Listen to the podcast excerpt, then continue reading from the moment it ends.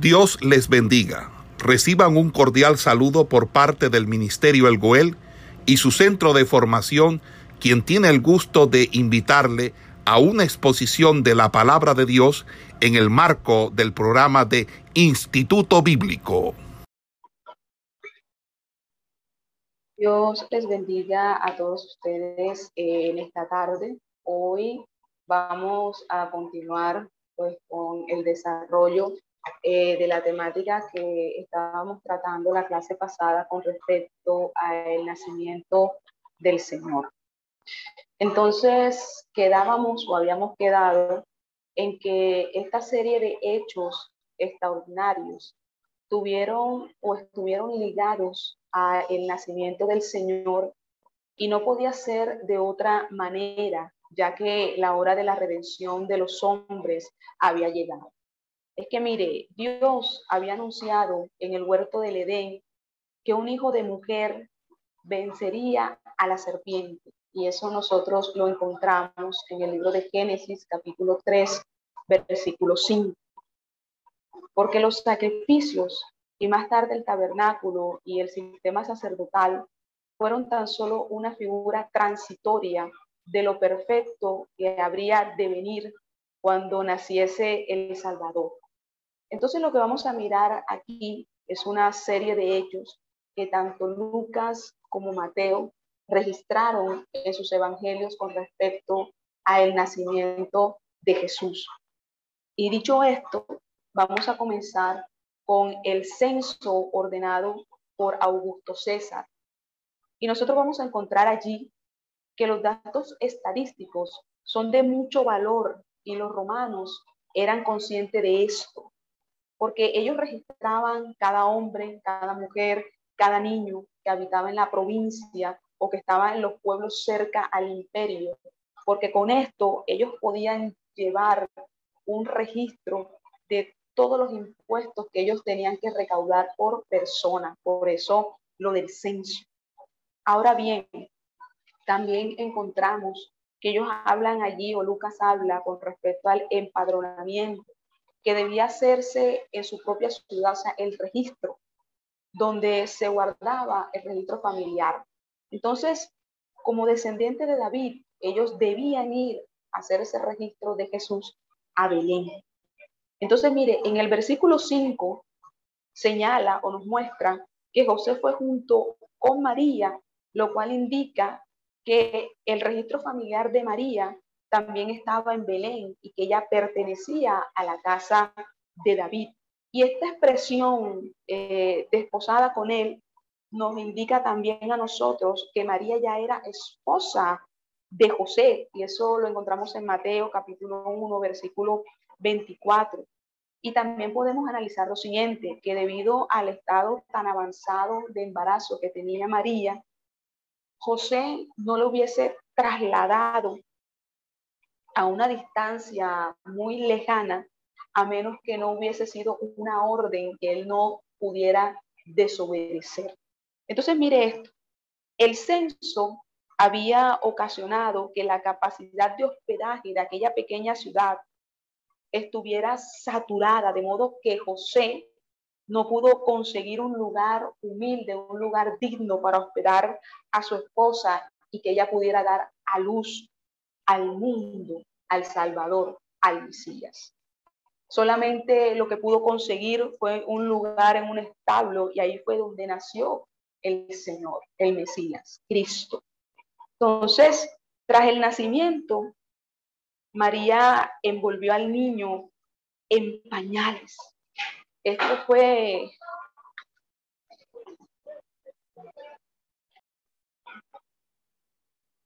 Esto fue un hecho extraordinario y también era el cumplimiento de las escrituras referente a que el Mesías nacería en Belén.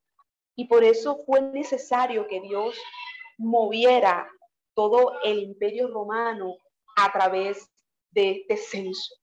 Mire, para Dios hubiera sido fácil simplemente ordenar a José que llevara a María a Belén para que diera luz allá a Jesús. Pero no era así. Esto iba a ser algo extraordinario, algo maravilloso, algo glorioso y en donde Dios iba a mostrar su soberanía, su poderío. Ahora bien, también encontramos dentro de esto que está narrando Lucas, aquí en este capítulo, que él habla acerca de la visita de los pastores. Y él habla y dice que en tanto que estas cosas acontecían, unos pastores estaban cuidando sus ovejas en el campo. Aquellos hombres fueron sorprendidos por una visita inesperada. Mire que un ángel se les apareció. Y cuando se usa esta frase, se presentó a ellos. Esto se traduce a que se puso junto a ellos. Dios no escogió a cualquiera ahí al azar, no. Dios cogió hombres fieles que guardaban la esperanza de Israel, porque es que la gloria de Dios los cubrió. Este hecho extraordinario tuvo por fin mostrar algo que era fuera de lo común, algo que estaba ocurriendo, que, era, que no era normal que aconteciese. Si bien el nacimiento del Señor fue extremadamente humilde, no dejaba de ser un momento glorioso lo que estaba pasando. Esta manifestación tiene por fin mostrar a los hombres la grandiosidad de ese momento.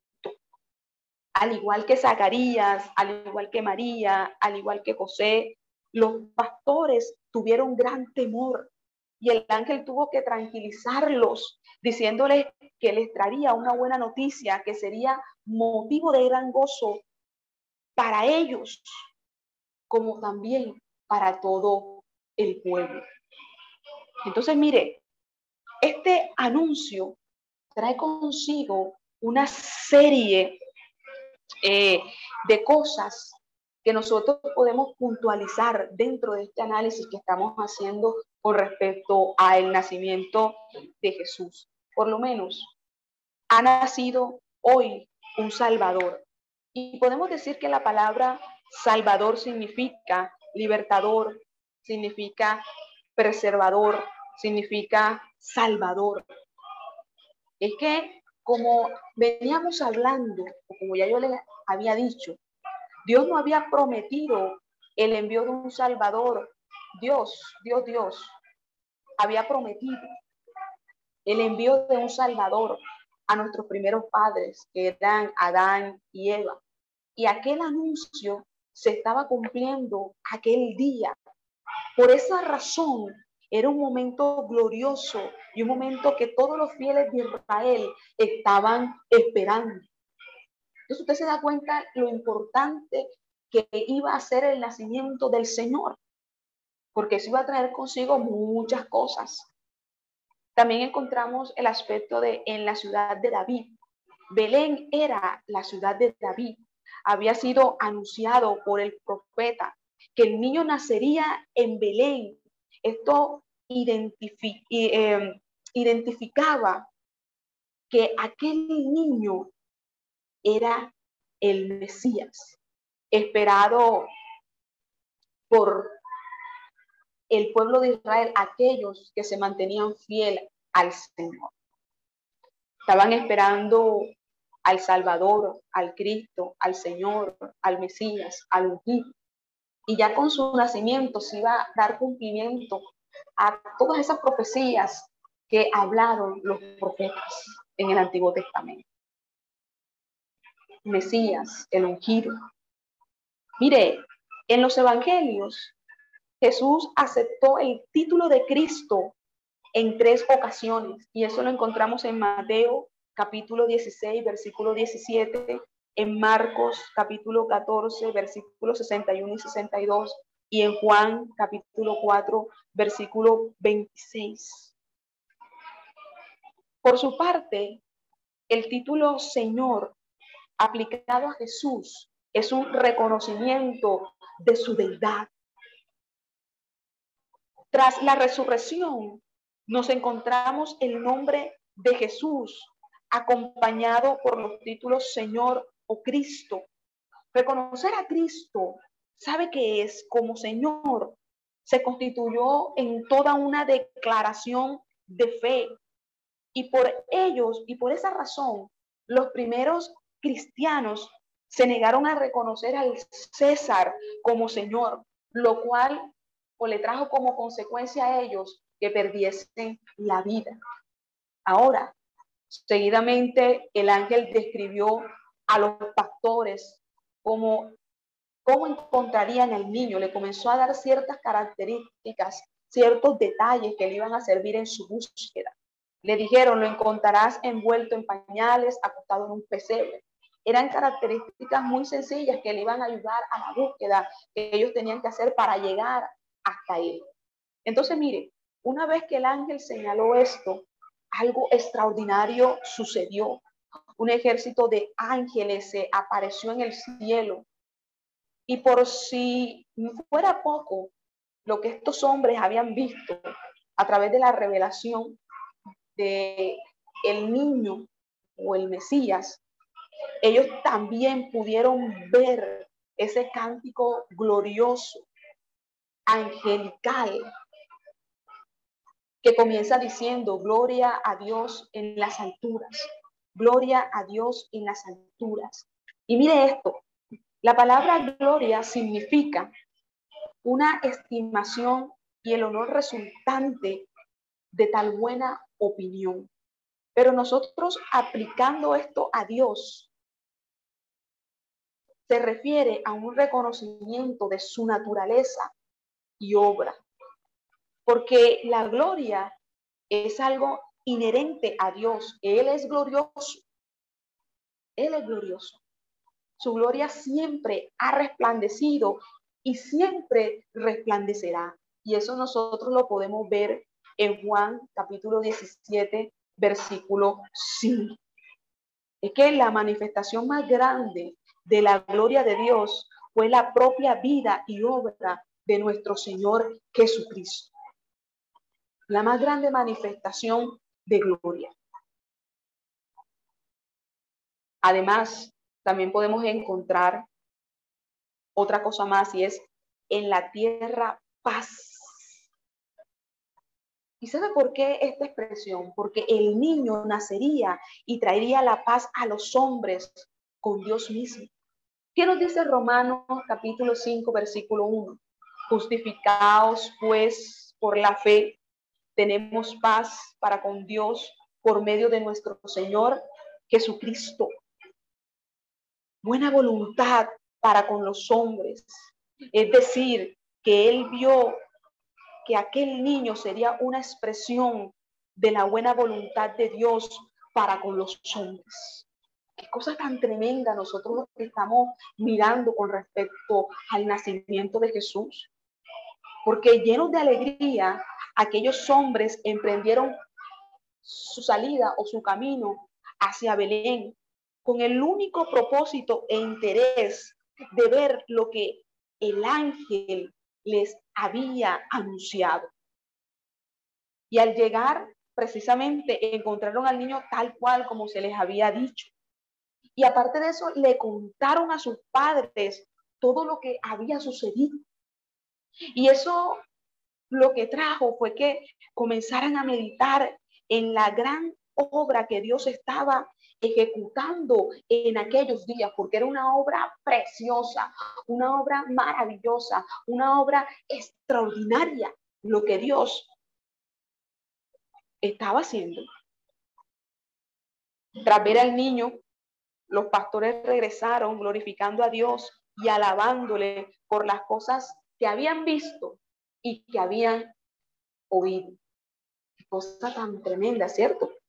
Este, estos hechos extraordinarios están relacionados con el nacimiento, porque no era algo común, no era algo, no era cualquier cosa, era el nacimiento del Salvador, del Mesías prometido.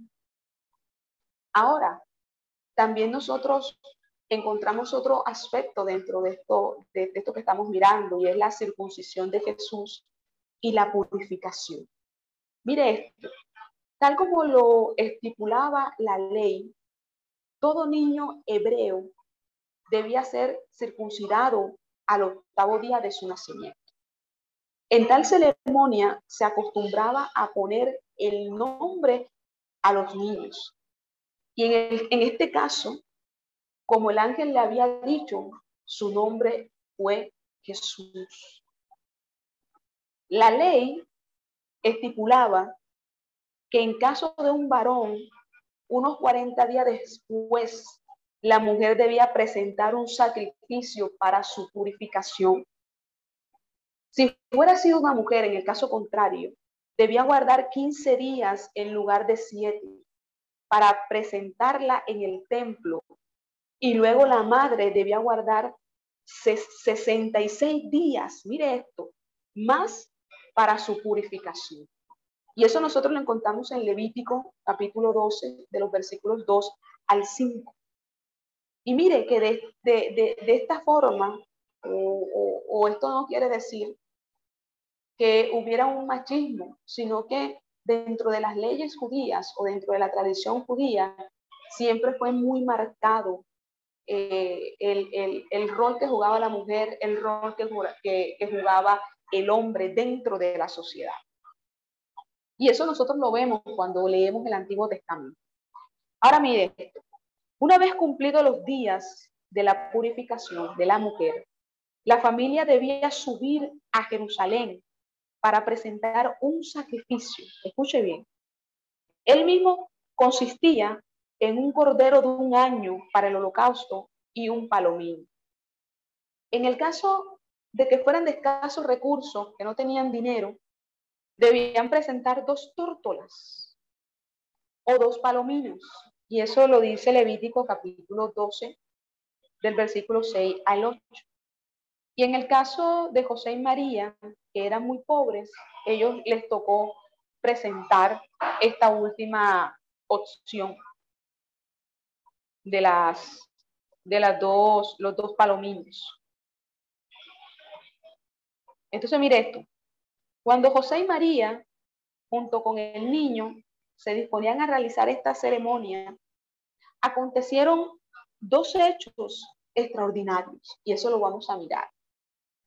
Primero, está relacionado con un hombre llamado Simeón, el primer hecho extraordinario, con un hombre llamado Simeón, un hombre que era justo, que era recto, que era piadoso, del cual se nos dice también que guardaba la consolación de Israel. Digamos que es una forma poética y hermosa para decir que guardaba la esperanza o que estaba a la espera del Mesías. Y mire esto, aparte el Espíritu Santo le había expresado que él no vería la muerte hasta él ver con sus ojos al ungido del Señor. Y cuando se acercaron José y María, llevando al niño, él, Simeón, tomó al bebé en brazos y pronunció unas palabras hermosas y proféticas. En las mismas reconoció que aquel bebé era el Mesías esperado, por lo cual ya podía él morir en paz. Él vio con sus ojos la salvación, es decir, al autor de esa salvación, la cual fue preparada para la bendición de todos los pueblos. Aquel que iba a sacar a las personas de las tinieblas, de la oscuridad, a la luz. Mire qué, qué cosa tan, tan preciosa. Y mire esto, aquel niño representaba la consumación, el cumplimiento de las promesas efectuadas por Dios al pueblo de Israel. Mire, José y María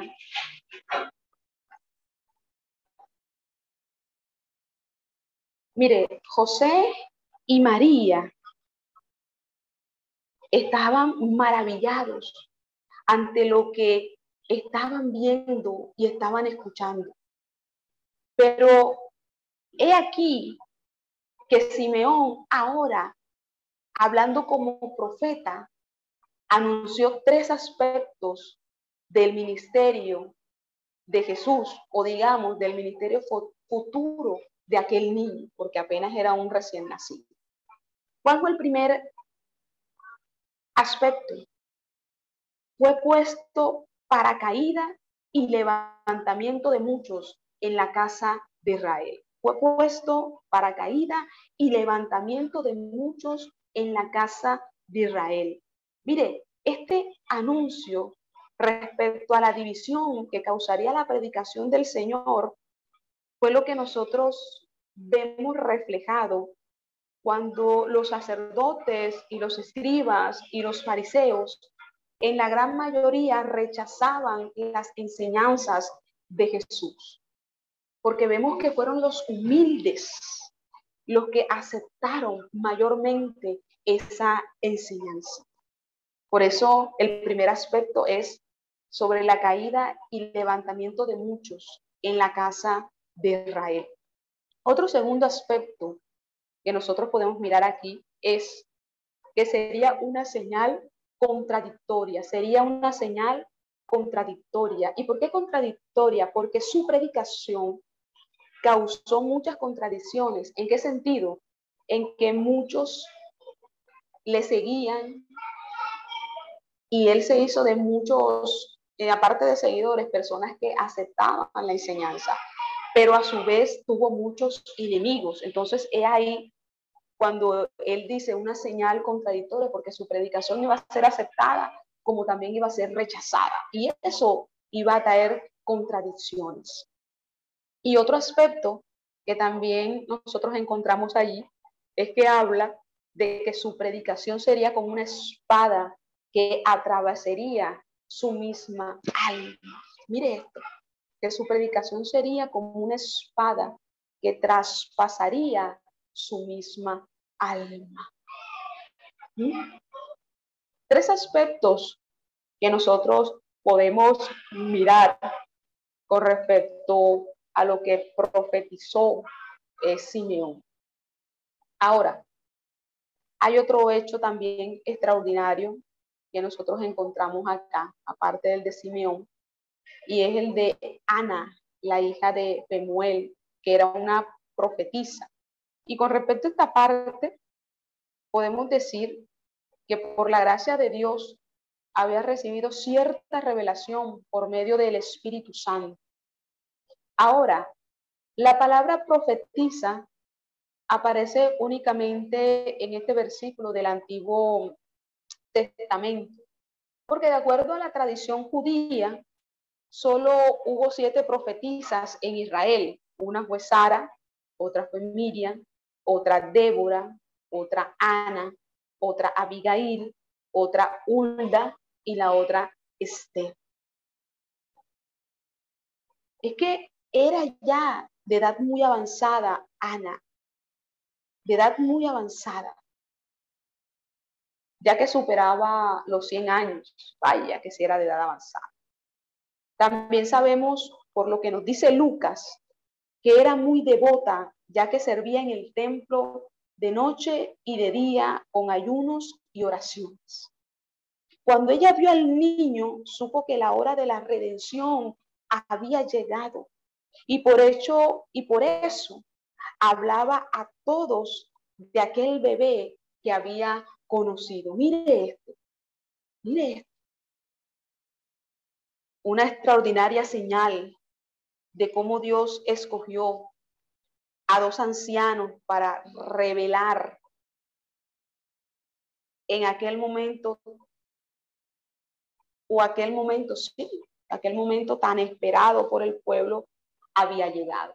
Utilizó a Simeón, utilizó a Ana, ya dos personas adultas para dar a conocer esto.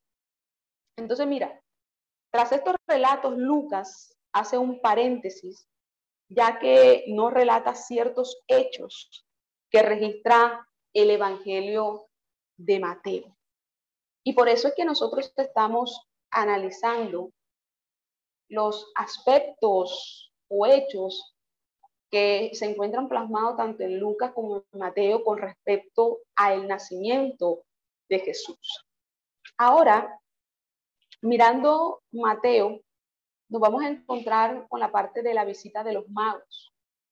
Mateo comienza este relato diciendo que Jesús nació en Belén.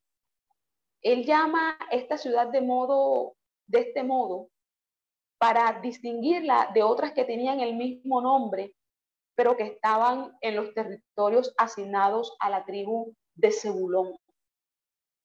Por tanto, se refiere a la ciudad de Belén, que se encuentra ubicada a unos 10 kilómetros al sudeste de Jerusalén. Mire, el autor también nos sitúa en el tiempo al decir el rey era Herodes. Y estos aspectos nosotros vemos quien los señala es Mateo en su evangelio. Por eso lo importante de analizar esos hechos, tanto como los ve Lucas como los ve Mateo. Ahora, entonces llegaron unos magos de Oriente y si bien en algunos pasajes del Nuevo Testamento el término mago hace referencia a brujos, hechiceros, en este caso no era así. Aquí se refiere a una casta sacerdotal medo-persa cuya función era aconsejar a los reyes, cuya función era tratar asuntos religiosos, cuya función era estudiar la naturaleza, en especial la astronomía. Entonces, mire esto. Entre los babilonios había una orden entre los magos llamados sabios, sobre los cuales fue puesto Daniel, y eso lo vemos en Daniel capítulo 2, versículo 48. Por esto, por eso es que estos hombres no eran unos brujos, no eran unos hechiceros, no, eran una casta sacerdotal, eran personas importantes, eran personas ilustradas. Ahora, estos se dirigieron primeramente a Jerusalén, donde entrevistaron al rey Herodes con la más sana intención de averiguar dónde había nacido el rey de los judíos.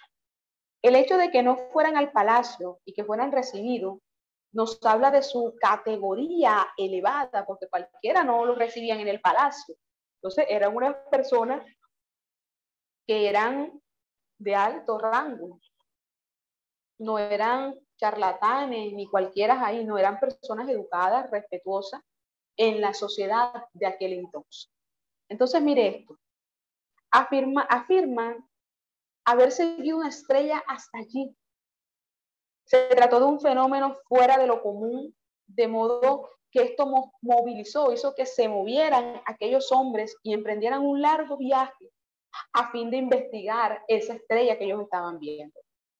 Dios como creador del universo en que vivimos, bien pudo emplear a su antojo parte de la creación para mostrar a aquellos hombres algo extraordinario estaba sucediendo en Judea, algo estaba pasando en ese lugar.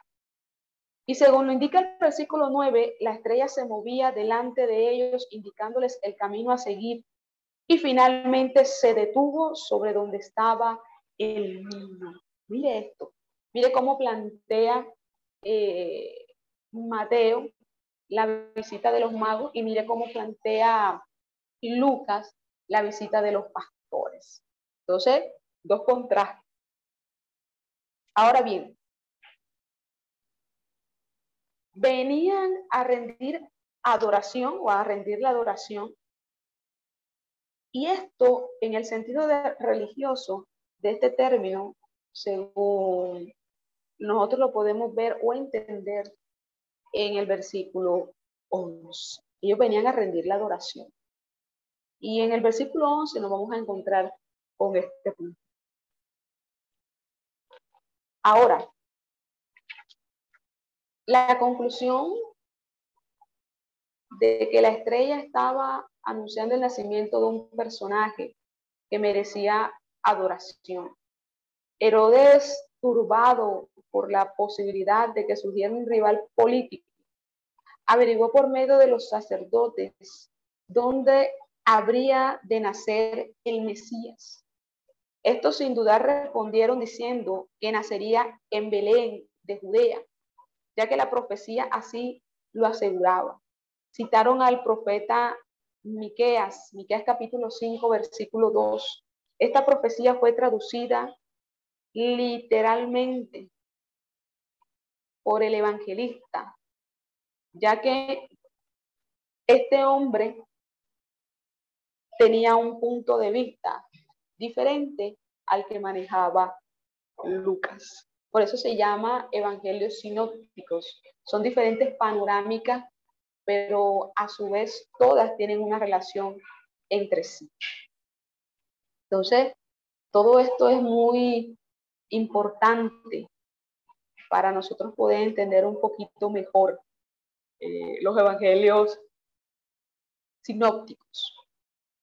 Ahora, ¿qué podemos seguir nosotros analizando en esta mañana? Lo siguiente. Pequeña entre las familias de Judea, en tanto que Mateo dice la más pequeña entre los príncipes de Judeas, el término familiar hace referencia a la distribución de las tierras entre las tribus de Israel. La tierra fue distribuida entre los jefes o príncipes de cada tribu, por tanto, esto explica el término que escogió Mateo. La diferencia más notable es que el profeta dice pequeña entre, mientras que Mateo dice no pequeña entre. Para resolver esta aparente, contradicción, debemos interactuar o interpretar los dichos del profeta, más bien interpretar los dichos del profeta. Miquea contrasta la pequeñez de la ciudad de Belén con la grandiosa o la grandos, eh, lo, lo grande que es el Señor. Ahora, si se le compraba con otra, o bueno, si se comparaba, no compraba, si se comparaba con otra ciudad otras ciudades, era muy pequeño. Pero si se tenía en vista el nacimiento del Mesías, sería la más grande. Mateo interpretó de este modo las palabras del profeta y por ello declaró que Belén no era la más pequeña de la ciudad. Mire estos análisis que nosotros podemos ir realizando, lo que nosotros podemos ir allí observando dentro o, mirando cómo lo ve cada uno de ellos, cómo lo ve Lucas, cómo lo ve Mateo, y todo esto nos ayuda a hacernos una idea, porque lo que no colocaba Lucas lo puso Mateo, lo que no coloca Mateo lo puso Lucas. Por eso, eh, la relación que hay entre ellos. Ahora bien, continuando con lo que estamos analizando de cómo ve Mateo, cómo plasma Mateo en su evangelio el nacimiento del Señor, nos encontramos que sabiendo esto, Herodes informó a los magos y los envió a Belén. Les pidió a estos un informe a su regreso, fingiendo interés, aunque en realidad tenía intenciones era de matarlo. Dicho esto, los magos partieron y qué contraste tan notorio. Aquellos que conocían las escrituras y sabían por intermedio de estas el lugar del nacimiento del Mesías, no mostraron interés alguno por ir a ver lo que estaba ocurriendo en Belén. Y siguiendo la estrella, llegaron a donde estaba el niño y se regocijaron en gran manera, sintieron un grande gozo, porque aquellos hombres adoraron al niño y le presentaron valiosos regalos. Y es que los presentes tenían un significado espiritual. De hecho, el oro ha sido ofrecido en señal de la realeza del niño, el incienso en señal de su divinidad y la mirra en señal de su sufrimiento. Mire esto, el significado espiritual. El oro era ofrecido como una señal de realeza del niño, el incienso como una señal de su divinidad y la mirra como una señal de sus sufrimientos. Ellos le rindieron honores y como, y como, se, como si se tratara de un rey. O sea, así fueron los honores que ellos le brindaron a Jesús, al niño. Y antes de partir, fueron avisados por el ángel del Señor que no volviesen a Herodes, sino que regresaran a su tierra por otro camino. Entonces, mire cómo se van eh, plasmando los puntos en cómo enfocaban o a qué le dieron ellos más importancia dentro de sus relatos, hablando de los evangelios sinópticos, que a pesar de que están hablando de un mismo acontecimiento, cada uno lo describe de una manera diferente. Entonces, vamos a seguir mirando allí otras cosas más. Ahora bien, seguimos eh, mirando otros aspectos y llegamos al punto de la matanza de los niños de Belén. Mire, Herodes, cuando vio que los magos no volvieron a avisarle, se enojó y mandó a matar a todos los niños menores de dos años que había en Belén. Desde el mismo nacimiento, los hombres malvados intentaron matar al Redentor.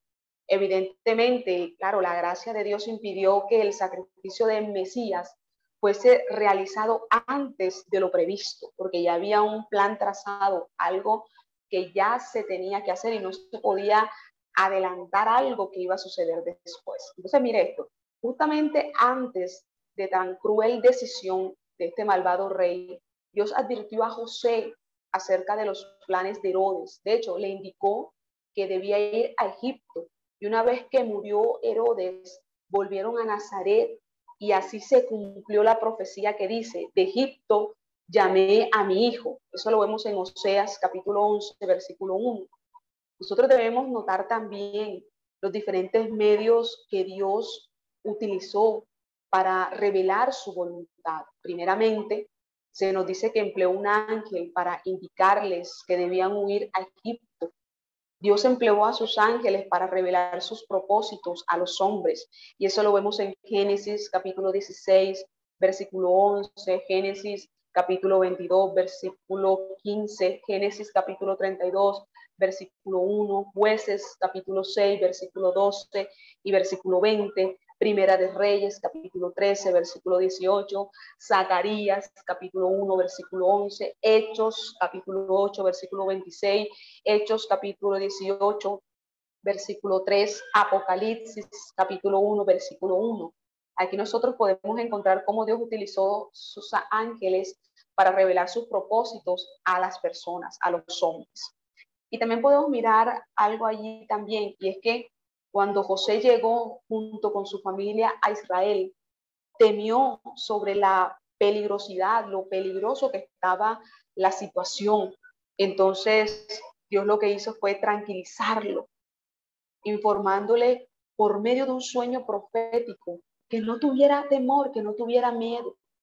Los sueños también fueron otro medio que Dios empleó para manifestar su voluntad. Los sueños.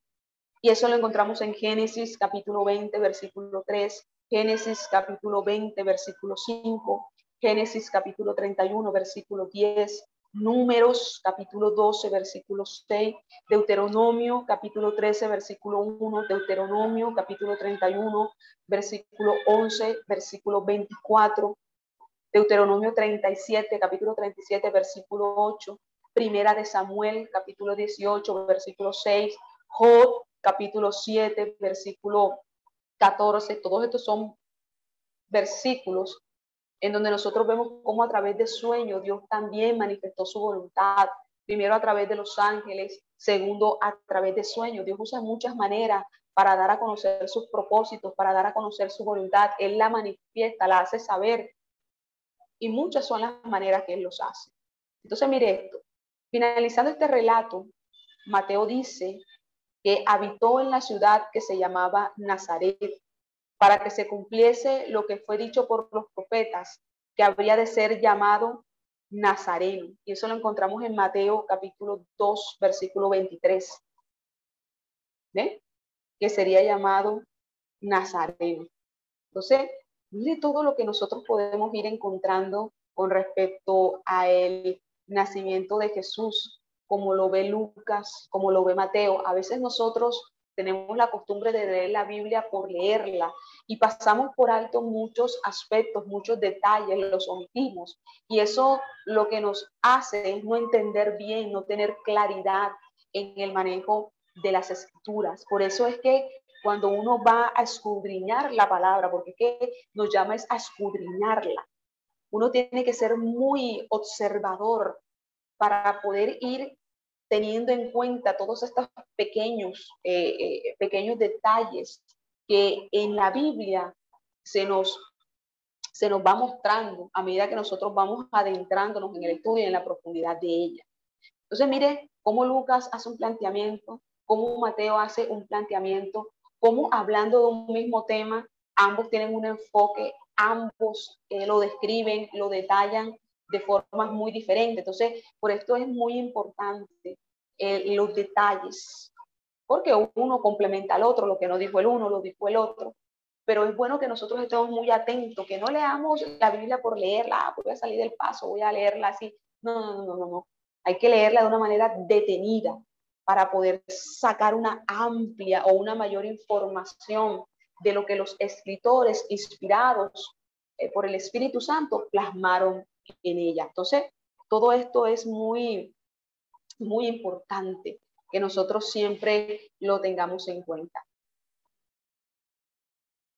Muchas veces leemos los relatos del nacimiento del Señor y no le damos importancia, como les decía ahorita. Estamos tan familiarizados con los mismos, con los mismos, que perdemos de vista lo grandioso, lo extraordinario de aquel nacimiento y los hechos que los rodearon.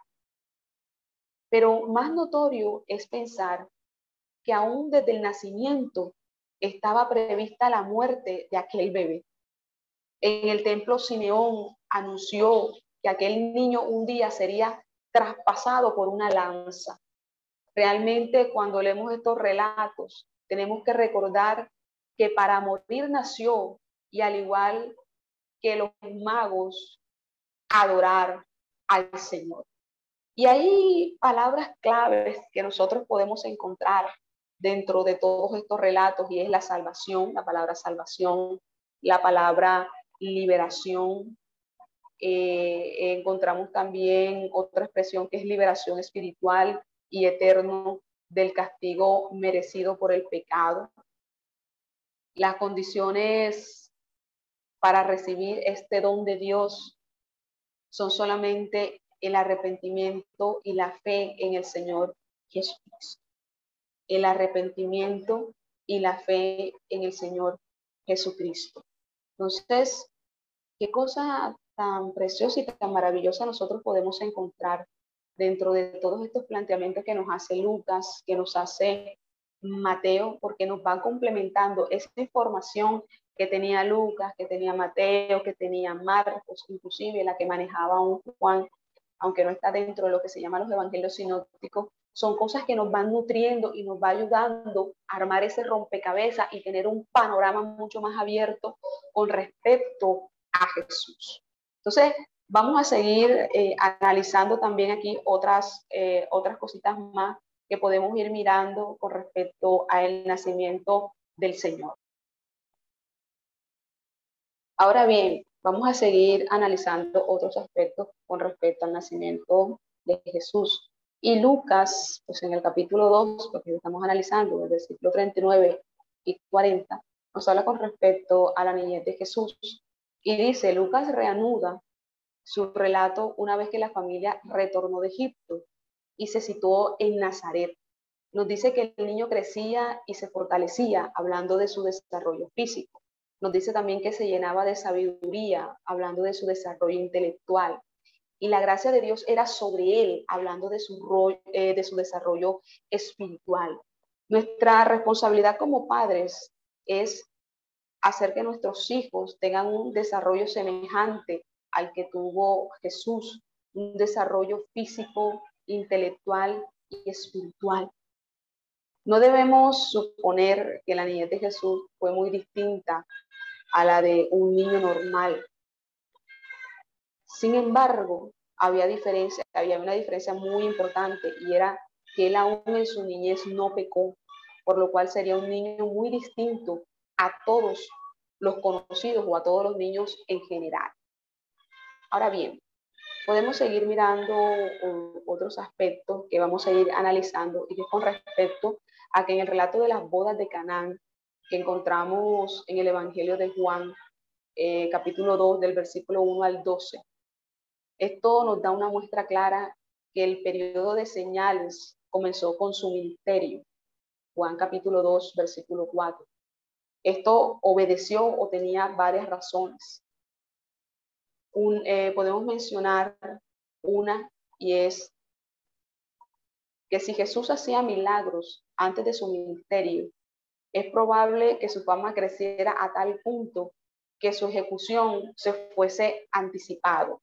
Y recuerde que nosotros no podemos olvidar que la cruz era el gran objetivo era su objetivo. Entonces él no podía adelantarse a algo que él sabía que iba a suceder, pero que todavía no era el tiempo, que todavía no era el momento. Ahora bien, seguidamente Lucas relata el episodio de la visita al templo. Mire esto, la Pascua era una de las fiestas anuales que debían festejarse en Jerusalén. Las recientes dos fiestas o las restantes dos fiestas eran la de Pentecostés y la de los tabernáculos. Las mujeres no estaban obligadas a asistir, pero por lo general acompañaban a sus esposos a esta fiesta. En cuanto a los jóvenes, podían asistir uno o dos años después de cumplir los trece, a partir de los cuales era obligatorio que ellos asistieran. Y mire esto, una vez acabada la fiesta, emprendieron el regreso. A poco de andar, María y José constataron la ausencia de Jesús y comenzaron a buscarle por todos lados. Al no encontrarle entre los parientes que integraban la caravana, volvieron a Jerusalén. Imagínense la angustia que ellos estaban sintiendo a causa de que no encontraban a Jesús por ningún lado. Entonces, mire esto, tres días después le encontraron en el templo. Los tres días nosotros podemos decir, de cierto modo, un día de viaje, un día más para regresar a Jerusalén y un día de búsqueda en la ciudad. Entonces, ¿dónde encontraron a Jesús? Dice que lo encontraron en el templo. Estaba sentado entre los doctores de la ley. ¿Esto qué significaba? Que Jesús les, esto que significa? Que Jesús les estaba, eh, que Jesús no les estaba enseñando, sino que estaba sentado entre los oyentes. Y así se entablaban una especie de mesa redonda donde los asistentes tenían la oportunidad de preguntar y debatir distintos asuntos relacionados con la ley. Y todos aquellos doctores de la ley que se encontraban allí estaban admirados o admiraban esa inteligencia al momento de Jesús responder. Y es que, mire, los padres se asombraron porque seguramente no esperaban encontrar a Jesús en ese lugar y comenzaron a reprender al niño, pero este le respondió de un modo muy llamativo y él, eh, y él le dice, no sabéis que en los negocios de mi padre me es necesario estar. Y esta pregunta muestra el gran interés del Señor por ocuparse de la misión que el Padre le había encomendado.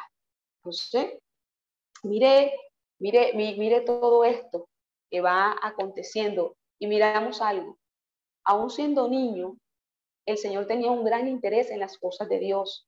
Y este pasaje nos enseña acerca de la importancia o lo importante que es fomentar el devocional personal, el tener una vida de intimación, de búsqueda con el Señor.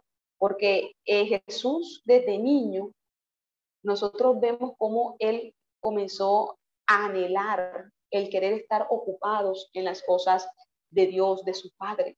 Nosotros necesitamos darle prioridad a tantas cosas en el Señor y no dejarnos envolver con las cosas de este mundo que lo que hacen es distraernos, muchas veces apartarnos, muchas veces levantar barreras, murallas en nuestra vida espiritual para con Dios.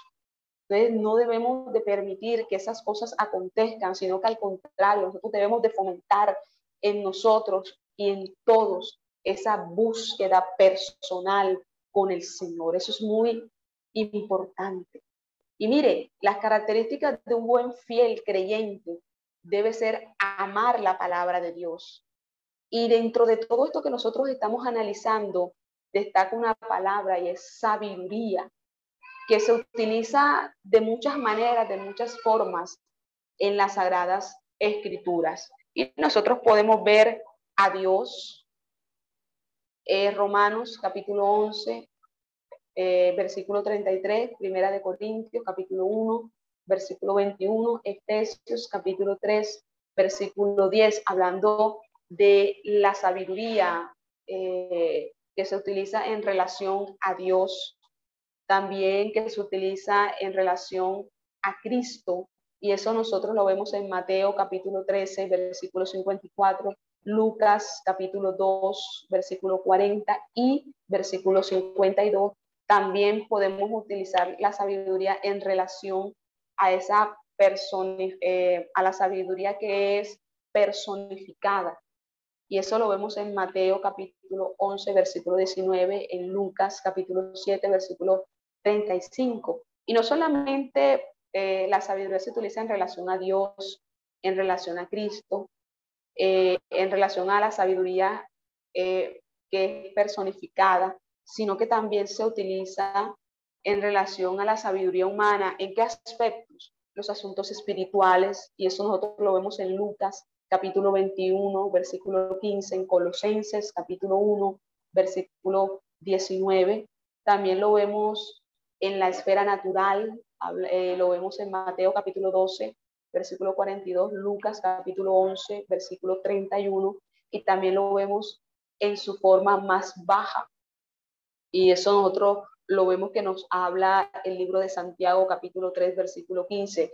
Y todos estos puntos es con respecto a la sabiduría humana, o sea, a los asuntos religiosos, la esfera natural, y en su forma más baja, cuando Santiago nos habla de la sabiduría terrenal, animal y diabólica entonces, mire todo lo que nosotros podemos ir encontrando con respecto al nacimiento de Jesús. ¿Qué tantas cosas nosotros podemos traer a colación con respecto al nacimiento de Jesús? Y es que, mire, este término está íntimamente relacionado en la Biblia con la prudencia. Denota un conocimiento de la naturaleza y razón de las cosas en tanto que la prudencia indica el curso a seguir según el análisis sabio de la situación. O sea, la sabiduría es muy importante que nosotros la tengamos, porque ella nos va a ayudar en muchos aspectos, en muchas situaciones de nuestra vida, de nuestra familia, de nuestro ministerio. La sabiduría, la prudencia que van tomadas de la mano. Ahora bien, el pasaje que hemos estudiado es un claro ejemplo de eso. Lucas nos dice que con corrección se sujetaba Jesús a sus padres y luego afirma su crecimiento en estatura y sabiduría. Esto es una buena conducta que se relaciona con la sabiduría. Lucas dice o afirma que su crecimiento era en estatura y sabiduría. Entonces, Mire lo importante que es el que uno pueda hacer un análisis más global, panorama más, un panorama más abierto para poder entender mucho mejor o con más claridad la Biblia.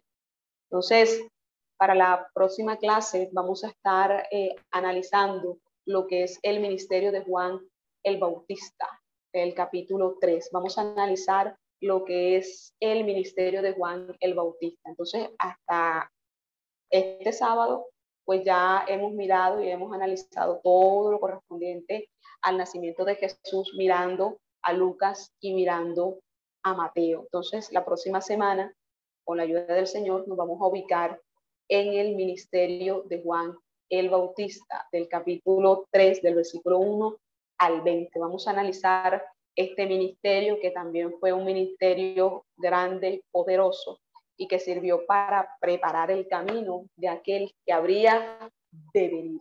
Entonces, con esto vamos a concluir en el día de hoy. Dios me les bendiga y Dios me les guarde a todos ustedes en esta hora. Esperamos que este estudio haya sido de bendición para su vida y ministerio. A Dios sea la gloria. Este es el Ministerio El Goel, vidas transformadas para cumplir el propósito de Dios.